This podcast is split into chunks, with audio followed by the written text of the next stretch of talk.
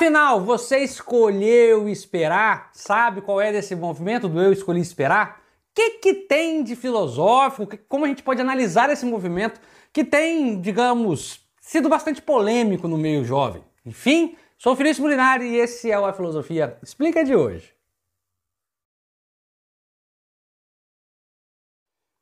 Com certeza você já ouviu falar do movimento Eu Escolhi Esperar, mas se você ainda não ouviu, já te traduzo aqui o que, que ele é. Na verdade, o Eu Escolhi Esperar um movimento uh, do meio evangélico, sobretudo direcionado ali para os jovens, que resolvem praticar o celibato, né? resolvem uh, casar apenas após o casamento, ter relação sexual. É claro que essa escolha ela é permeada de polêmica, né? Afinal, como é que isso se dá? Essa escolha é saudável? Ela é politicamente viável? O que está por trás ali, os interesses? Como a gente pode fazer a leitura desse movimento, digamos, evangélico, por que não, uh, na nossa sociedade? E isso é um, um, fato que, por incrível que pareça, muitos alunos me perguntam, né?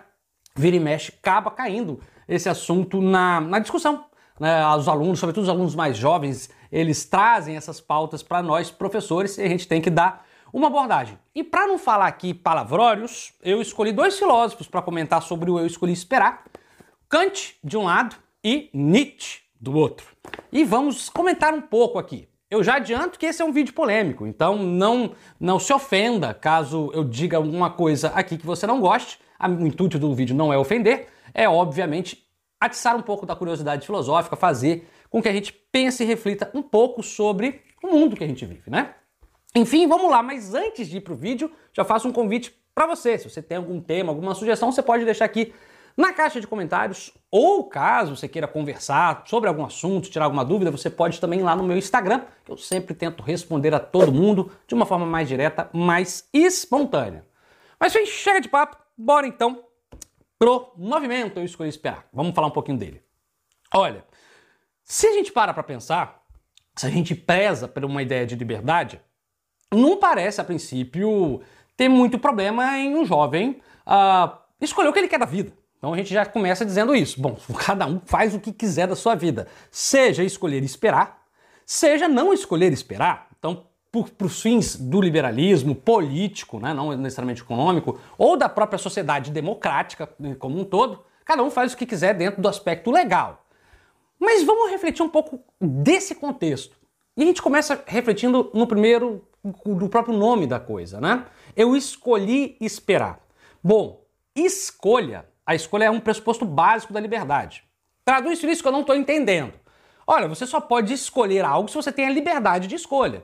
Por exemplo, se você é feio, se você não tem a oportunidade de ter relação sexual, você não está escolhendo nada, meu amigo. Vamos aqui, vamos ser honestos. Você não escolheu esperar nada. Você foi obrigado a esperar, está sendo obrigado. Espero que não seja a sua situação, seja você evangélico ou não. Eu espero que realmente você tenha a possibilidade de ter uma vida sexual, um, enfim, frequente a possibilidade. Se você vai fazer uso dela ou não, eu deixo, obviamente, para você escolher. Mas voltando aqui para a questão filosófica, só a gente só pode falar de uma escolha partindo do pressuposto que você tem essa liberdade.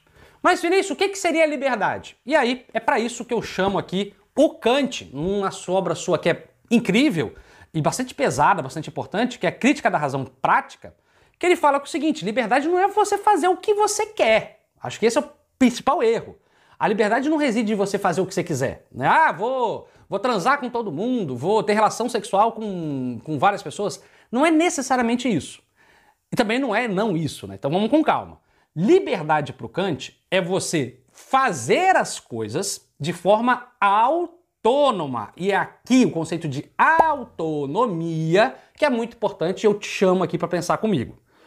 Se um jovem um adolescente, ele faz uso da sua intelectualidade, ele pensa, reflete e partindo dos seus princípios, dos princípios que ele julga importantes, ele decide esperar, ok, não tem problema nenhum, segundo a filosofia de Kant.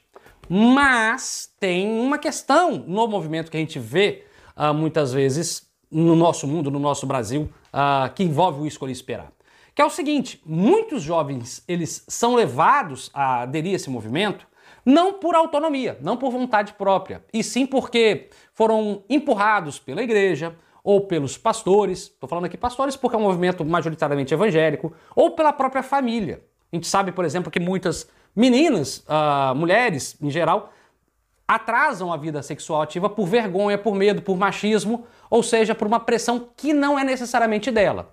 Calma, não estou falando que você, mulher que está vendo esse vídeo, não pode escolher esperar. Você tem total liberdade, desde que isso seja uma escolha sua. O que a gente está falando aqui que é perigoso e polêmico e bastante problemático é quando essa escolha não é sua. Aí a gente não está falando de liberdade. Se não é você, intelectualmente, intelectualmente aqui em que sentido?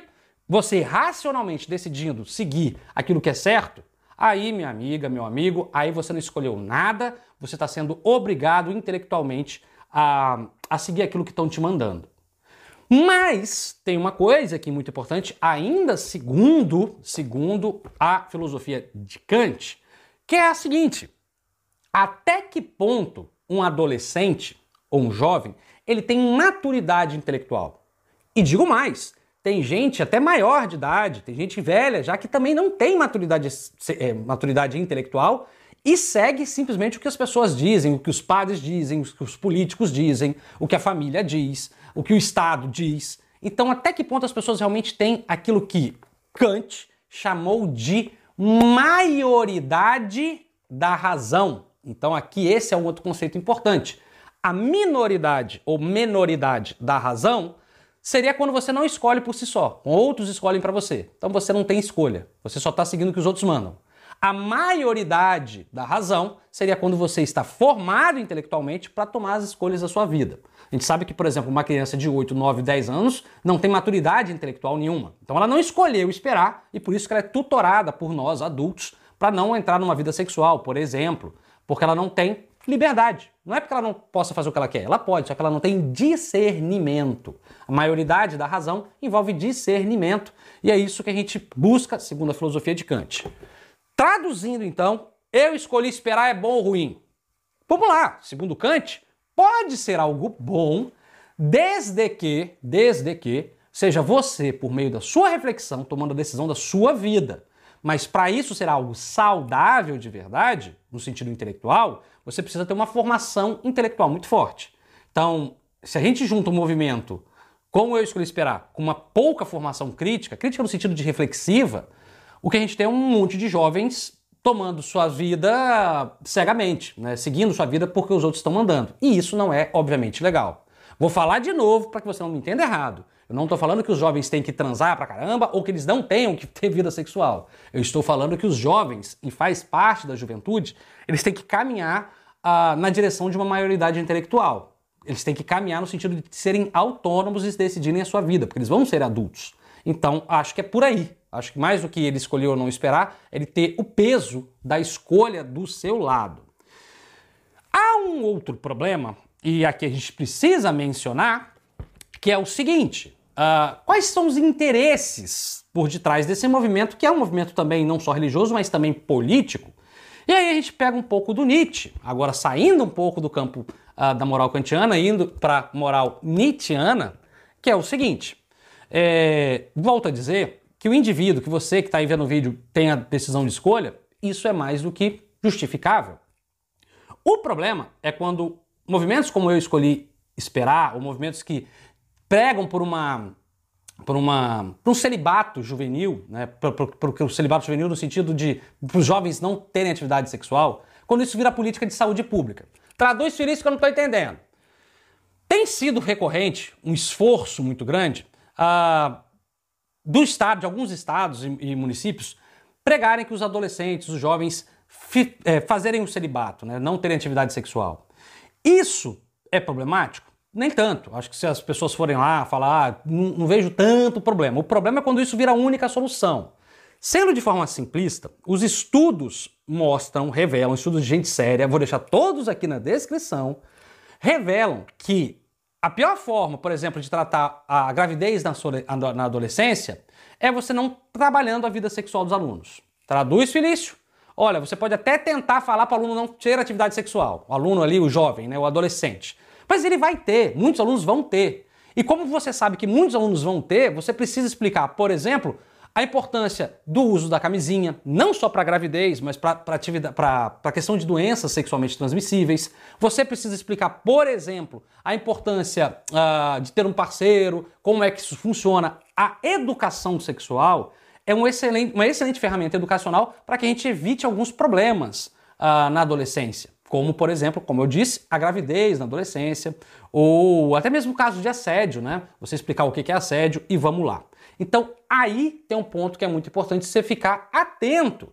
É, quais são os interesses realmente por trás dessa política do eu escolhi esperar?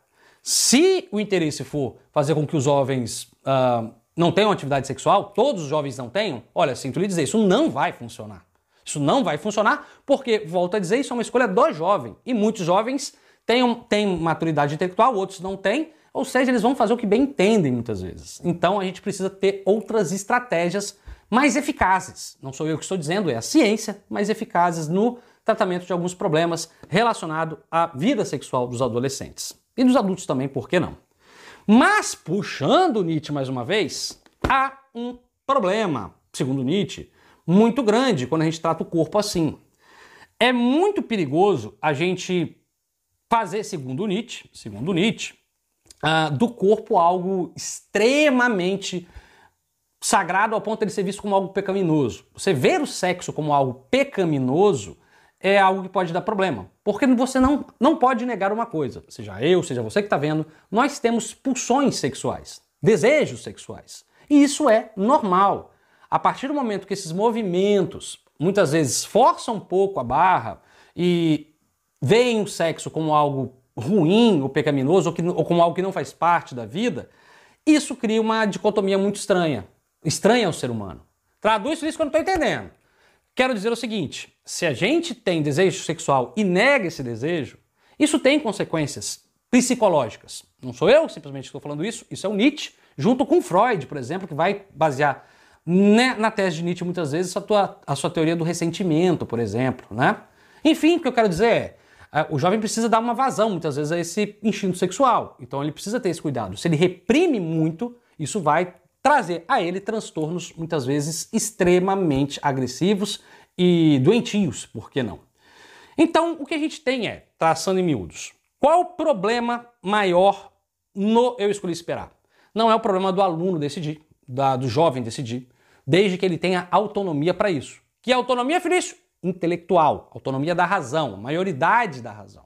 Então, se ele, pela vida dele, se você que está aí, por sua própria racionalidade, decide isso, não tem problema nenhum.